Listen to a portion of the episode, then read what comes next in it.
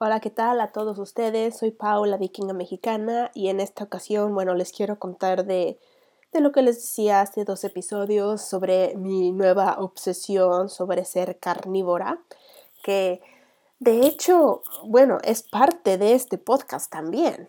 Ahora recuerdo, porque la gente en Islandia solía ser carnívora y eso es una de las razones por las que lograron ser longevas o más longevas que otras culturas.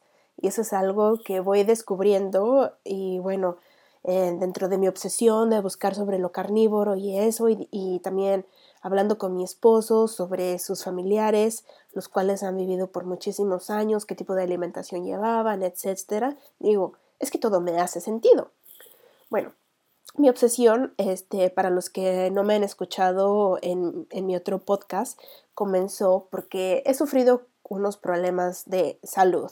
Sobre todo tengo muchísima inflamación crónica, tengo dolores crónicos a los cuales mi médico familiar en algún momento los atribuyó a estrés. Que bueno, sí, todos vivimos estresados, soy mamá, soy trabajadora, eh, tengo que ver, bueno, ahora casi dos trabajos, tiempo completo, entonces tengo como muchas cosas en mis manos, ¿no? Luego llegó el COVID, pero bueno, mis problemas comenzaron antes del COVID, así que no le voy a echar la culpa a la pandemia. Ah, ah, total, que he intentado casi de todo, ¿no? Muchísimos tratamientos, de ver a diferentes especialistas, etc.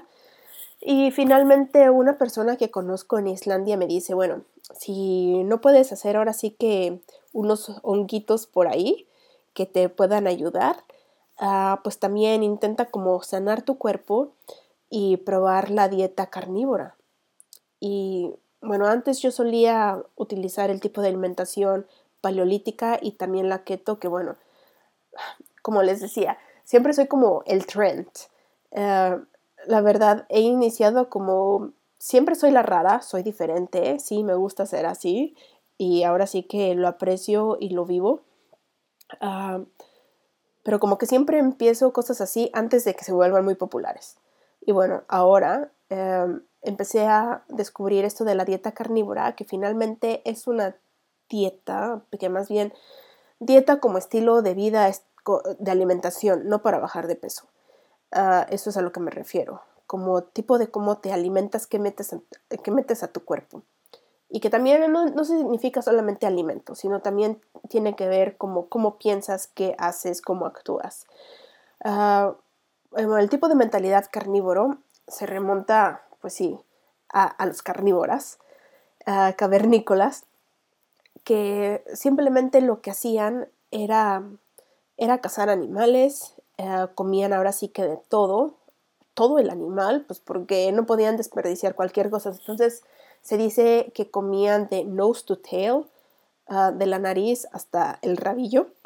Ahora sí que todo, incluido los órganos, que bueno, en México la verdad me, me, maravilla, porque pues sí, comemos los tacos, comemos los tacos de sesos, de lengua, de ojo, de cachete, de sesos, de estómago, de hígado, de todo. Ah, entonces imagínense, viviendo hace muchos años, pues la gente no tenía como otra opción y pues se comía básicamente todo. Y que después, conforme a los años, este, fuimos ahora sí que desarrollándonos como cultura y comenzamos a tener la agricultura, o sea, en general en todo el mundo, para ahora sí que combatir a la pobreza y a la hambruna. Pero con eso empezó a contribuir quizás a que la gente empezó eh, a, no llevar una vida tan saludable, a subir de peso, a tener más enfermedades, aunque sí vino también la medicina que ayudó como a contrarrestar todo eso, etc.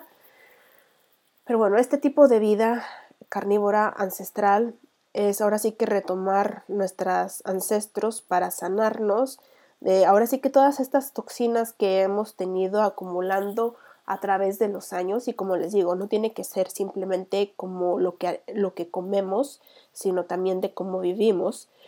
Y finalmente la meta para muchas personas de llevar este tipo de vida es, bueno, principalmente muchos sí es para bajar de peso, otros lo utilizan como método de sanación, sobre todo si otras cosas no les ha funcionado, o sea, sanación de, de alguna enfermedad autoinmune, por ejemplo, donde le das la oportunidad de tu cuerpo como de trabajar en lo suyo mientras no tienen como que pelearse, digamos, con algunas toxinas que quizás las comidas eh, tengan y para poder seguir adelante. Y de hecho, mm, en uno de los podcasts que he escuchado, he estado escuchando muchísimos podcasts con material científico, y en lo cual decían que, bueno, ah, antes las personas, eh, por ejemplo, aquí en el norte, como en Islandia, en el Polo Norte, pues realmente no tenía ninguna agricultura, de hecho, pues no tenemos nada por el, por el tipo de clima, y se vivían mucho, mucho más pegados a comer carne, anima, eh, pues sí, carne de los animales o producto animal, lo cual los hizo también ser más altos y también ser más longevos. Ah, y, pues, también pues más activos, ¿no? Porque pues tenían este tipo de estilo de vida, de por ejemplo de tener ranchos, de tener granjas, donde tenían que pues crecer ahora sí que a sus propios animales, las mujeres que tenían que hacer, ¿no? La, la pues la comida a que no había como algo procesado. Y de hecho, la agricultura, bueno, las frutas, las verduras empezaron a venir a Islandia a finales de los años 80, o sea, ya casi en el 1990, imagínense. Ah, era un lujo para las personas poder consumir frutas. O sea, mi esposo dice que cuando era pequeñito, en Navidad, el tener mandarinas y clementinas era como un lujo, era como estás rico, eh, porque tienes la oportunidad de comer todo eso antes de 1990 la gente comía principalmente pescado, pues porque aquí es una industria pesquera, ah, también la mantequilla y se utilizaba mucho comer el pescado seco, que uff, se los recomiendo. Es tipo una carne, carne seca, pero pescado seco, eh, con muchísima proteína, muy crunchy, es tipo como el chicharrón, pero en pescado que de hecho el chicharrón aquí se está empezando a volver muy popular, les tendré que decir, y no es muy fácil de conseguir. Oh, ya se me antojó.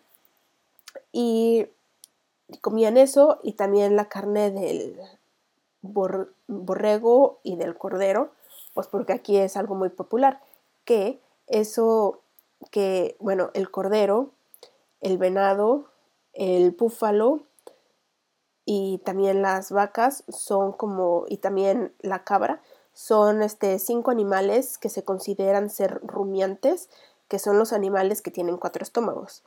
Lo cual, bueno, le, diré que este tipo de animal son los que sientan mejor ah, como carne para las personas que tienen alguna enfermedad autoinmune, porque ellos sí están procesando lo que comen pues cuatro veces. Entonces una vez que te llega a tu cuerpo, llega súper procesado y das cuenta que es una carne súper limpia, ¿no? Pero eso es como otra cosa más. Y bueno, yo y mi esposo estamos platicando sobre eso y sobre la carne, cómo comían las personas y de repente empezó a llegar, por ejemplo, las papas también, que eran así como un súper lujo. Y bueno, básicamente las personas aquí comían carne y papas y mantequilla. Y ya, listo. Y conocemos actualmente a unas personas que siguen comiendo eso, o sea, nunca han tomado alcohol, sorprendente, y tampoco no comen azúcar, o sea, porque viven en el rancho, no les llega la tecnología, o sea, sí saben, ¿no? Usar la computadora para esto, el otro, pero no es como que se la pasen ahí. O sea, son unas personas muy activas que tienen animales, etcétera, y son familias, o sea, que familias me refiero a muchas personas que o sea, su promedio de vida son 100 años, 120 años y muy sanas. O sea, yo conocí a tres hermanos eh, de esta edad y los veía y era como si tuvieran 60, 70. Era sorprendente, es así como, ¿cómo puedo estar con una persona que está tan adulta, con tantos años de vida y que aún sigue siendo coherente? Y bueno, desgraciadamente ahora la expectativa de vida se ha reducido, pero bueno, también tenemos en consideración de que pues también ahora sí que la, globalización ya nos llegó también a Islandia, como les comentaba, pues la gente se las pasa comiendo dulces, este, teniendo una vida más sedentaria, eh, siguiendo otro tipo de alimentación, etcétera. No, pues como que tú una cosa lleva a la otra. Y bueno, de los podcasts, de los estudios que también estuve escuchando, es que cuando las personas viven más cercano al Ecuador, o sea, como, como yo, o de donde me crié, tendemos a ser un poco más pequeñas de estatura y tendemos a comer un poco más de verduras porque pues ahí en la región como que crecen más. Pero también se hablaba que antes de que hiciéramos ahora sí que la agricultura y que tuviéramos todo el tipo de verduras y de frutas a nuestro alcance cuando se nos antojaba, cuando las frutas y las verduras eran más de temporada, la gente no se enfermaba tanto. Y eso hicieron un estudio también en Francia, donde la gente antes se enfermaba tenía como más, eh, les agarraba una enfermedad, pero era por una temporada que era durante primavera y luego hicieron una correlación de que era cuando una planta crecía y, la, y las personas empezaban a comer esta planta. Y dijeron, ah, es relacionado a esta planta, pero las personas se enferman en esta temporada, pero después ya llega otra y entonces tienen ese tiempo para sanar. Lo cual también pasa, por ejemplo, con los gorilas, que comen, por ejemplo, fruta durante, no sé, la primavera, verano, para poder engordarse, para aguantar el invierno, pero durante otras temporadas no lo comen, porque es tóxico. Y bueno, se ha hecho muchos estudios y eso de las plantas, que pues las plantas están vivas, ¿no? Por eso decimos, ay, háblale bonito a las plantas, es, las plantas pues sí sienten, etcétera. Pues sí, realmente sí es cierto, porque se ha demostrado que las plantas pues también se quieren, se están protegiendo de nosotros como predadores de plantas, ¿no? Entonces ahora todas las personas que, bueno, yo me incluyo porque yo eh, era vegetariana y también fui cinco años vegana, ¿no? Que no queríamos, bueno, yo no quería matar a los animales por, pues, me sentía mal, quería protegerlos y etcétera, pero pues me estaba comiendo plantas y si las plantas, digo, no hablan, y no se mueven tanto por sí mismas, pero aún así si sienten y no las estamos comiendo, pues es muy similar. bueno, muchos me argumentarán que no, pero mi punto es que las plantas tienen algún químico que se llama los oxolatos, que hacen como que liberan estas toxinas que ya cuando la comemos y todo estamos muy felices y empiezan a liberarse de nuestro cuerpo y nos empiezan a atacar y por eso es que quizás algunas verduras nos caen más pesadas que otras, etc. Y eso es lo que a muchas personas nos está causando enfermedades. No digo que a todas, pero ya cuando tienes como alguna condición crónica o algo, entonces como que una cosa lo hace peor. Y esto, una de esas cosas son las plantas. Entonces también se ha hablado que la alimentación carnívora, que significa comer carne, sal y agua, carne normalmente carne roja. es que eso te ayuda ahora sí que a limpiar tu cuerpo y bueno, recomiendan que hagas este tipo de alimentación de 3 a 6 meses para sanarte y después empieces a incorporar otros alimentos este, poco a poco para ver tu grado de, tolerancia y finalmente como para darle un respiro a tu organismo etcétera. Pero hay unas personas que han seguido este tipo de alimentación carnívora por más tiempo.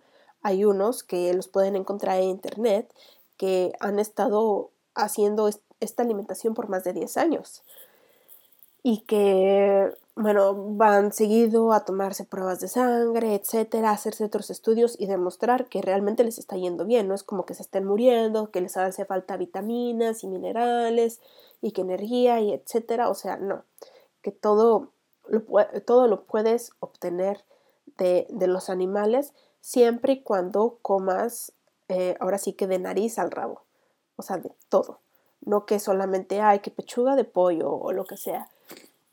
Y también las personas deben de tener en consideración tener una proporción de grasas respecto a la proteína que, que está en la carne porque si comes mucha proteína y poca grasa te puede causar problemas finalmente. Entonces tienes que tener un balance y bueno, Hay miles ah, de diferentes tipos como de pensamiento respecto a esto y bueno, he investigado mucho. Tengo una página que creé en lavikingamexicana.com diagonal carnivore que ahorita está en inglés, lo tengo que traducir en español, pero básicamente es, una, es un resumen de todo lo que he investigado, de que hay unas personas que consideran eh, que, por ejemplo, debes de comer un gramo de proteína por un gramo, un kilogramo de peso, otras dicen que un gramo de proteína por, por cada libra, un sinfín. Finalmente, lo que, lo que, lo que yo, yo quisiera decir es que, bueno, cada tipo de alimentación le sienta a cada persona diferente. Nosotros nos debemos, nos deberíamos de conocer muy bien a nosotros mismos y, bueno, ver lo que nos funciona a nosotros. Ah, pero em, en mi experiencia aquí en Islandia, y como les digo, hablando con mi esposo, Ah, de sus familiares y de personas que conocemos, realmente vemos que, mm, que sí, que las personas, al menos para la longevidad, sí han vivido más años siguiendo este tipo de alimentación carnívora. Y de nuestra propia familia hemos visto que las generaciones más jóvenes, o sea, les puedo decir que, no sé, la abuela la, abuela, la, sí, la abuela de, mi esposo llegó a tener 90 años, se murió de Alzheimer, pero llevaba este tipo de alimentación carnívora, pero también utilizaba muchos químicos en su casa. Era una ama de casa que tenía seis hijos, limpiaba con productos nuevos que llegaban a Islandia, ¿no? que bolear los zapatos, etc. Entonces también atribuimos que quizás su Alzheimer vino por, ese lado. Y, bueno, ahora mis suegros ah, van a cumplir 70 años, 68 creo ya. Ah, digo, pero se ven muy jóvenes, la verdad. no comen carnívoro y esperemos que, vivan muchos años. Pero en general sí, los abuelos de los abuelos, o sea, lo podemos ver en el libro de los islandeses, que han vivido muchos años por comer esto. y bueno, si quieren saber más, les voy a dejar ahora sí que la página web que he creado en la descripción de este video. Y si les gustaría que dijera más sobre esta alimentación carnívora, por favor también díganme. Eh, como les digo, estoy súper fascinada con el tema. Quiero probarla. Bueno, más bien la estoy probando parcialmente porque debido a mis problemas ahora sí que de inflamación crónica, a veces no puedo comer. Y, y, y, bueno, me la estoy viviendo de puros productos, ahora sí que de bebidas prehechas a nivel médico, tipo Ensure, pero bueno, es otra marca la que se maneja, para poder ahora sí que mantenerme con un peso estable y con una salud aceptable pero poco a poco, o sea, bueno, cuando puedo comer o cuando mi cuerpo me da la oportunidad de comer, lo que estoy haciendo es comiendo grasas de producto animal y carne. Ah, y espero que ahora sí que mi cuerpo me dé la oportunidad de comer más, ahora sí que comida sólida y para poder intentarlo y para ser testigo de que este tipo de alimentación realmente sí funciona. Así que esto es todo por hoy. Soy Paola, la vikinga mexicana. Hasta la próxima.